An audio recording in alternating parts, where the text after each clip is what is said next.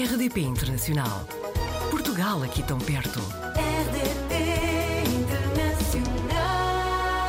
Hoje apanhamos a Francisca Oliveira e Souza na rede. É natural de Salvaterra de Magos, estudou durante alguns meses em Varsóvia e também em Dublin, vive em Espanha há seis anos e meio, primeiro em Vigo, agora em Madrid. Francisca, bem-vinda ao Apanhados na Rede. Muito obrigada pelo convite. Estes semestres na Polónia e na Irlanda foram eh, ao abrigo do programa Erasmus? Exatamente. Um, um- o primeiro em, em Varsóvia, ao abrigo do, do programa Erasmus, Uhum. que afinal acaba por ser uma muito boa oportunidade para qualquer jovem introduzir-se na vida internacional. Sim, sim. Eh, e o segundo, que já lhe ganhei um bocadinho o gosto, fez parte de um programa já obrigatório do, do mestrado que fiz. Ah, certo. Entretanto, como é que decidiu ir viver para a Espanha? Chegou, chegou a trabalhar em Portugal ou foi ou continuou assim a carreira internacional? É uma pergunta curiosa que muita gente me faz de porque é Ah. que quiseste eh, estar a trabalhar em Espanha? Ah, e posso dizer que foi um bocado uma casualidade, porque até costumo dizer eh, em forma de brincadeira ah, que vi um bocadinho ao engano, porque tinham-me ah, feito uma proposta para só seis meses de estágio, ok? Na empresa onde estou agora. Ah, e eu disse aos meus pais e ao meu namorado na altura: de, Olha, eu vou só ali seis meses e já volto. Só. Uh, só que depois acabei por ficar, portanto, acabou por ser, eh, acabou por me abrir uma porta que hoje em dia ainda não, ainda não ficou fechada e, e foi assim que comecei a viver cá. Saí um bocadinho sem pensar muito que seria a longo prazo. Seis meses que já se transformaram em seis anos. Francisca contou-nos que trabalha para a marca Gillette, passo a publicidade, não é? Ah, Mas acaba por ser daqueles fenómenos, não é? Em que nós passamos a usar o nome da marca para nos referirmos ao objeto, não é? Exatamente. É, é a marca com que trabalho agora, embora já tenha passado por, por detergentes como a Ariel, que tu já muita gente conhece, também Oral-B. sim, sim. Uh, mas é isso mesmo, ou seja, trabalhar para a Gillette acarreta também uma mochila mais pesada de responsabilidade de já é tão grande uh, o peso da marca que já nos referimos como uma, uma máquina de, de barbear como, como uma Gillette. É Exatamente. me- mesmo uma, uma responsabilidade muito grande. Francisca, e o que faz então uma gestora de categoria? Um, no fundo, uh, a minha responsabilidade e, e todo o meu objetivo no trabalho uh, é muito 360. Passa de perceber qual é que é uh, a estratégia da marca para, neste caso, Espanha, ok? Que eu, o meu- eu trabalho só, só no mercado espanhol. Uh, qual é que é o objetivo da marca para, para este ano e para o ano que vem? Que iniciativas é que vamos lançar novas, novos produtos? Se mudou uma cor, se começamos a comunicar de uma maneira diferente? Uh, novas promoções, seja, seja qual for o objetivo da marca. E eu, no fundo, o que tento fazer é uh, pegar nessa estratégia da marca, uh, conhecendo todo o. Como é que são os clientes espanhóis, uh, falamos de grandes nomes como o Corte Inglês, o Carrefour, uh, o Grupo Auchan também, que também está presente em Portugal, até aos mais pequeninos e até também falando de clientes online. Uh, como é que nós passamos estas estratégias para cada uma destes clientes, mas ainda mais do que só o cliente, como é que nós queremos estar na loja? Queremos estar na prateleira de cima? Queremos estar na prateleira de baixo? Quem é que queremos ter ao lado? Como é que o comprador compra? Porque no fundo é este o meu papel uh, na Gillette, que é uh, sou a pessoa que, pronto, em princípio, mais como é que os compradores compram Gillette, que neste caso até por dar curiosidade que, são mais mulheres que compram Gillette do que homens, Uhum. porque somos nas mulheres que costumamos fazer a- as compras.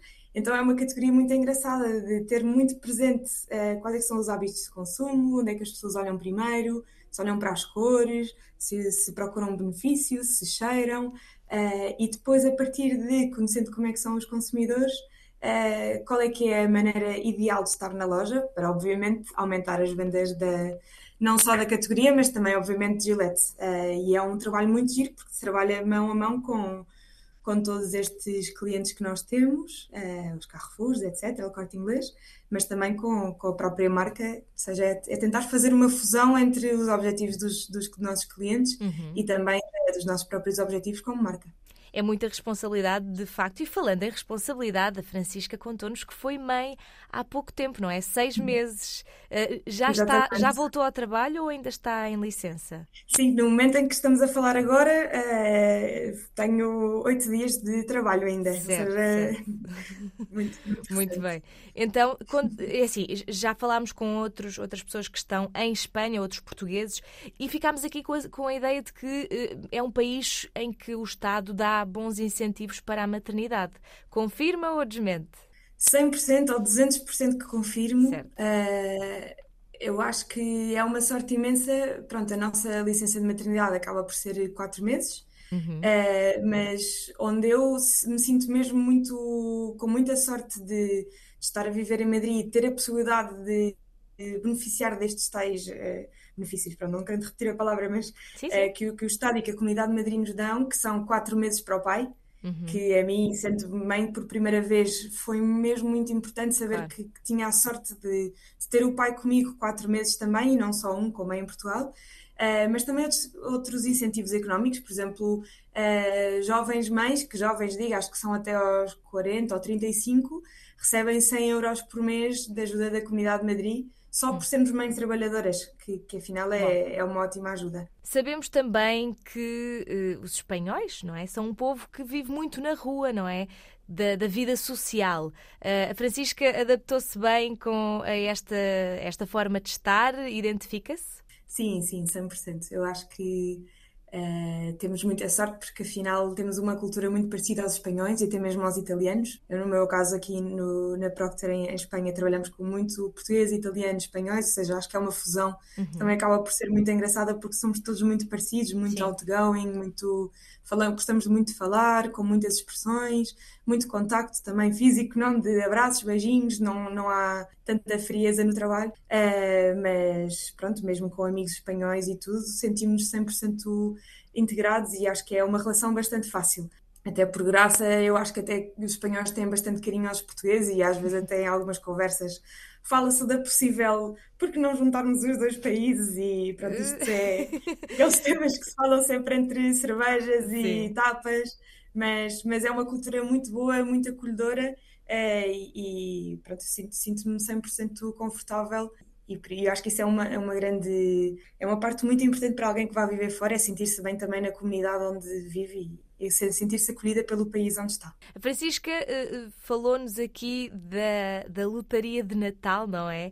Que, à uhum. qual os espanhóis dão muita importância. Nós sabemos que em Portugal as lotarias e as raspadinhas também uh, têm muita popularidade, se calhar em comparação com outros países mais a norte da Europa, não é? Se calhar é uma coisa muito latina, mas em Espanha é mesmo uma coisa quase religiosa, não é? É mesmo, pelo menos não sei, se calhar também é a minha experiência em Portugal, mas uh, pronto, na minha família também eu acho que o máximo que eu ouvia era o Euro Milhões, mas era sempre um bocadinho de vamos beber um café, ah, esperem lá só 5 minutos que vou ali jogar no Euro Milhões, já volto. Sim, sim. E se calhar a conversa ficava por aqui, ou conversava-se de ah, hoje calhou uma estrela, pago eu o café, qualquer coisa assim, mas nunca passava muito mais por isso. Portanto, também deixo aqui o disclaimer que, era, que é a minha realidade. Uhum. Mas aqui em é impressionante, e aqui falo, uh, como, como tinha comentado anteriormente, que é, foi a minha experiência no trabalho, ou seja, nem sequer foi com amigos próximos, nem afastados, nem na rua, ou seja, estamos a falar em contexto de trabalho, de dar-me conta que uh, quem não, não joga na lotaria de Natal aqui em Espanha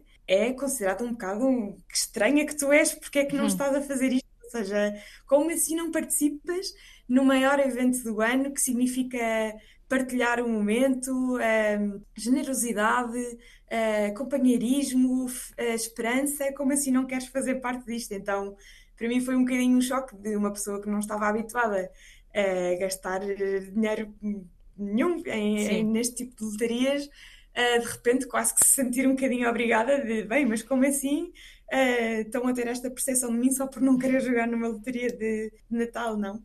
Foi, foi um, um, caso de choque um bocadinho estranho, assim, eh, numa primeira instância, quando comecei a trabalhar. Francisca, como já referi, foi mãe uh, há poucos meses e, e, partilhou também connosco que está a viver uma nova realidade e até uma adaptação porque não tem a, a sua família por perto e normalmente quando somos, uh, quando temos filhos pela, pela, primeira vez e todas as vezes, é bom ter esse, esse suporte, não é, da família.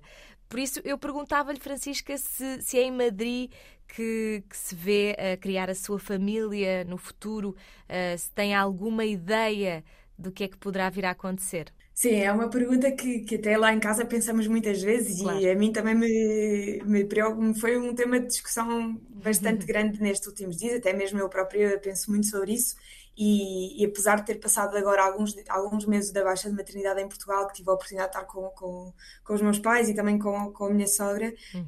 um, a volta foi dura, ou seja, foi, foi muito difícil pensar que a partir de agora não tenho uns avós tão facilmente a, um, a uma distância de um telefone, de olhem, podem vir para cá tomar conta da minha filha que tem que ir a algum lado, ou esse, esse conforto que temos, essa sorte também de quem tem o, os avós e a família por perto, assumir que não vou ter, mas também olhando pelo lado positivo, eu tenho muita sorte de ter eh, muitos amigos e aqui em Madrid. Uh, com filhos, sem filhos, que também acabam por ser a nossa família. E, e eu tenho a sorte de, de, dizer que também tenho pessoas que também estão a, estão a uma distância de, de uma chamada uh, para virem cá para casa uh, e se fosse preciso.